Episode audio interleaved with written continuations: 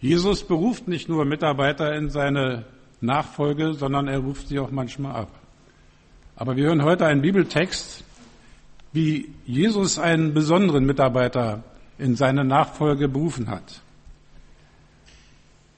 In der Zeitung war zu lesen heute oder gestern vielmehr, dass das goldene Jahrzehnt vorbei sei, dass die Konjunktur im Tempo nachlässt.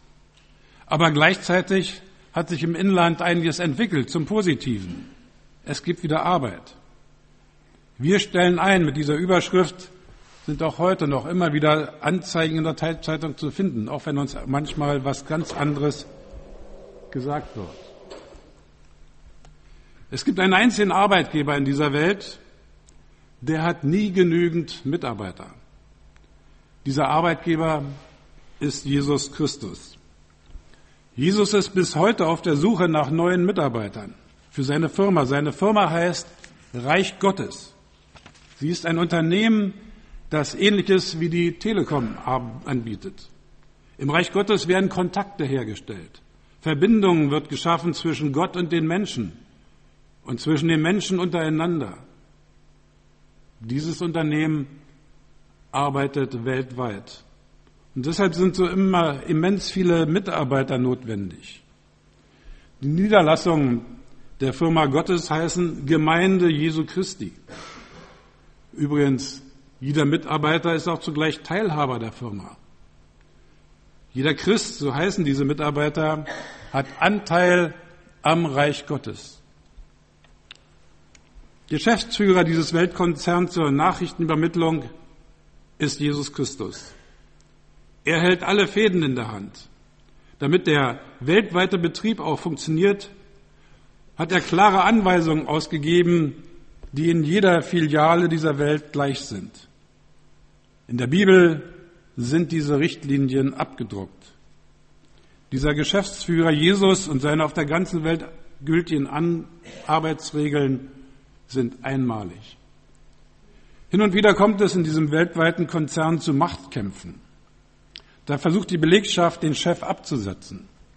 Einige Damen und Herren, die eigentlich für die präzise Weitergabe der Arbeitsrichtlinien verantwortlich sind, versuchen, diese eigenwillig zu interpretieren. Da wird die Autorität des Chefs in Frage gestellt. Sollte Jesus wirklich der Sohn Gottes sein? Ist er nicht nur der uneheliche Sohn der Maria? In der Gemeinde Jesu, wo dieses Denken sich eingenistet hat, kann man an der Erfolgsbilanz erkennen, dass der Betrieb immer tiefer in die roten Zahlen sinkt. Ganz offensichtlich verträgt die Weltfirma Reich Gottes diese eigenwillige Interpretation nicht. Sie ist nun mal auf den Herrn dieses Unternehmens, auf den Sohn Gottes, den Herrn Jesus Christus ausgerichtet. Versuche, die Arbeitsbedingungen im Reich Gottes zu verändern und selber die Konzernleitung zu übernehmen, hat es in der Geschichte dieses Betriebes immer wieder gegeben. Der Bericht von der Bekehrung des Paulus zeigt uns, wie Jesus Christus als Firmenhaber mit solchen Versuchen umgeht und wie er neue Mitarbeiter für seinen Firmenkonzern gewinnt. Da heißt es in dem neunten Kapitel der Apostelgeschichte, Saulus verfolgte noch immer mit fanatischem Hass alle Christen. Darum ließ er sich vom hohen Priester in Jerusalem ein Beglaubigungsschreiben für die jüdischen Gemeinden in Damaskus geben, die ihm beim Aufspüren von Christen behilflich sein sollten. Auf diese Weise wollte er die Christen, ganz gleich ob Männer oder Frauen, als Gefangene nach Jerusalem bringen. Kurz vor Damaskus umgab Saulus plötzlich ein blendendes Licht vom Himmel. Er stürzte zu Boden. Dabei hörte er eine Stimme. Saul, Saul, warum verfolgst du mich? Wer bist du, Herr? fragte Saulus. Ich bin Jesus, den du verfolgst, antwortete die Stimme. Steh auf und geh in die Stadt. Dort wird man dir sagen, was du tun sollst. Die Begleiter des Saulus waren starr vor Schrecken, denn sie hatten zwar die Stimme gehört, aber nichts gesehen. Als Saulus sich vom Boden erhob und die Augen öffnete, konnte er nicht mehr sehen. Man musste ihn an der Hand nach Damaskus führen. Drei Tage lang war er blind und wollte weder essen noch trinken. In Damaskus wohnte ein Christ, der Ananias hieß. Dem erschien der Herr in einer Vision. Ananias sagte er zu ihm, Ja Herr, hier bin ich, erwiderte der Mann. Geh in der geraden Straße in das Haus des Judas und frag nach einem Saulus von Tarsus. Er betet gerade. Und hat in einer Vision einen Mann gesehen, der Ananias heißt. Dieser kam zu ihm und legte ihm die Hände auf, damit er wieder sehen kann. Aber Herr wandte Ananias ein, ich habe schon so viel von vielen gehört, wie grausam dieser Saulus deine Gemeinde in Jerusalem verfolgt. Außerdem haben wir erfahren, dass er eine Vollmacht der hohen Priester hat, damit auch hier alle gefangen genommen werden können, die an dich glauben. Doch der Herr sprach zu Ananias, erfülle alles, so wie ich es dir gesagt habe. Ich habe diesen Mann dazu auserwählt, allen Völkern und den Herrschern der Erde, aber auch den Israeliten meine Botschaft zu verkünden. Dabei wird er erfahren, wie viel er um meines Namens willen leiden muss. Ananias gehorchte. Er ging in das Haus des Judas, fand dort Saulus und legte ihm die Hände auf. Lieber Bruder Saulus, sagte er, Jesus, der dir unterwegs erschienen ist, hat mich zu dir geschickt, damit du mit dem Heiligen Geist erfüllt wirst und wieder sehen kannst. Im selben Moment fiel es Saulus wie Schuppen von den Augen und er konnte wieder sehen. Er stand auf und ließ sich taufen. Nachdem er gegessen hatte, erholte er sich schnell. Einige Tage blieb er bei Saulus bei den Christen in Damaskus. Saul, Saul, warum verfolgst du mich? Mit dieser Frage stoppt Jesus den Amoklauf des Paulus. Wie von einem Blitz aus heiterem Himmel getroffen, bricht Paulus zusammen. Die Realität Gottes ist niederschmetternd für Paulus. Wie anders hatte er sich das doch alles vorgestellt. Alle seine ehrgeizigen Pläne, ja sein gesamtes bisheriges Leben waren in Frage gestellt. Von dem selbstsicheren Paulus, der noch vor wenigen Tagen aus eigener Initiative heraus sich Vollmachten zur Verfolgung der Jünger Jesu auch im Ausland geholt hatte, blieb nur ein Häufchen Elend übrig. Schon hier wird deutlich, wem Jesus und seine Autorität als Chef in den Weg tritt, an dem bleibt nichts Selbstherrliches mehr dran. Wenn Jesus Licht in die Umstrukturierungsmaßnahmen der Menschen bringt, werden sehr schnell die dunklen, selbstherrlichen Gedanken des menschlichen Herzens sichtbar. Wer meint, hinter einer frommen Fassade versteckt, Gott hinter das Licht führen zu können und seine eigenen Machtgelüste in der Gemeinde durchsetzen zu können, wird auf die Nase fallen. Als Paulus vor Damaskus zusammenbrach, war ihm schlagartig klar geworden, hier habe ich es mit einer höheren Autorität zu tun. Da reichen meine schriftlichen Machtbefugnisse für Damaskus nicht aus. Hier bin ich selber angeklagt.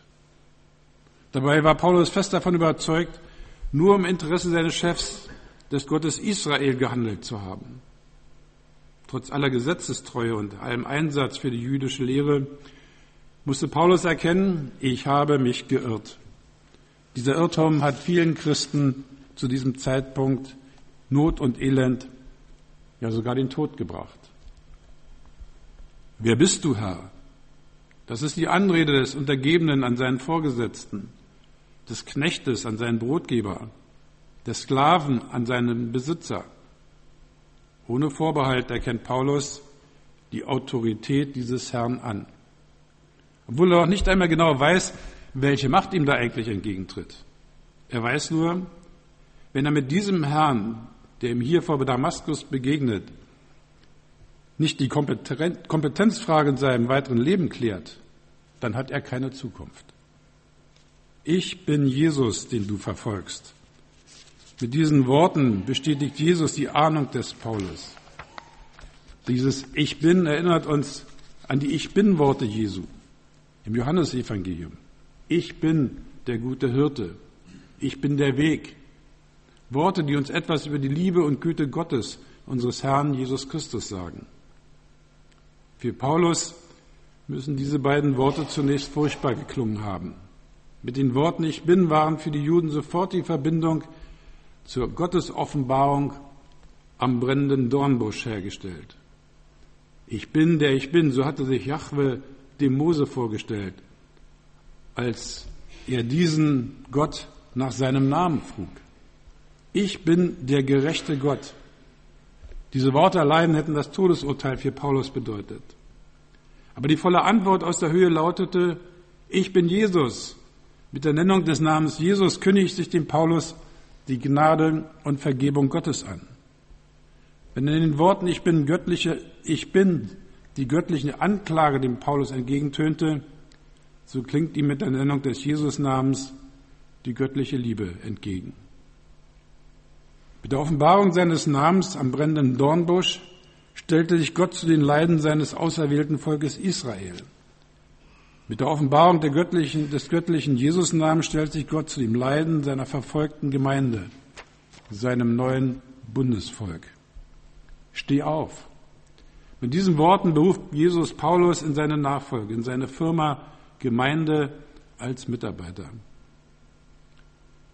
Es tut uns gut, uns allen gut, wenn wir uns in einer Art Standortbestimmung zurück auf den Moment unserer Berufung zur Nachfolge Jesu besinnen. Von diesem Standpunkt aus sieht unter derzeitigem Nachfolgeleben recht eigenartig aus. Meist reicht schon die Frage aus, kann ich so, wie ich in diesem Augenblick bin, ohne weiteres dem lebendigen Gott begegnen? Wer sich diese Frage immer wieder stellt, wird feststellen, wie schnell der doch längst abgelegte Mantel der alten Selbstherrlichkeit und Selbstgerechtigkeit wieder aus der Mottenkiste hervorgekramt wird. Steh auf. Dieser Befehl mahnt uns zur Aktivität, zum Ablegen aller inzwischen angesammelter Selbstüberschätzung und zur Neuausrichtung auf unseren Herrn Jesus Christus. Steh auf und geh. Mit diesem Befehl setzt Jesus den Paulus in Marsch.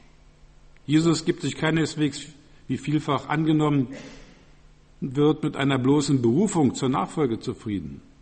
Nein, der Berufung Jesu in seine Nachfolge folgt automatisch die Beauftragung zu irgendeinem Dienst im Reich Gottes.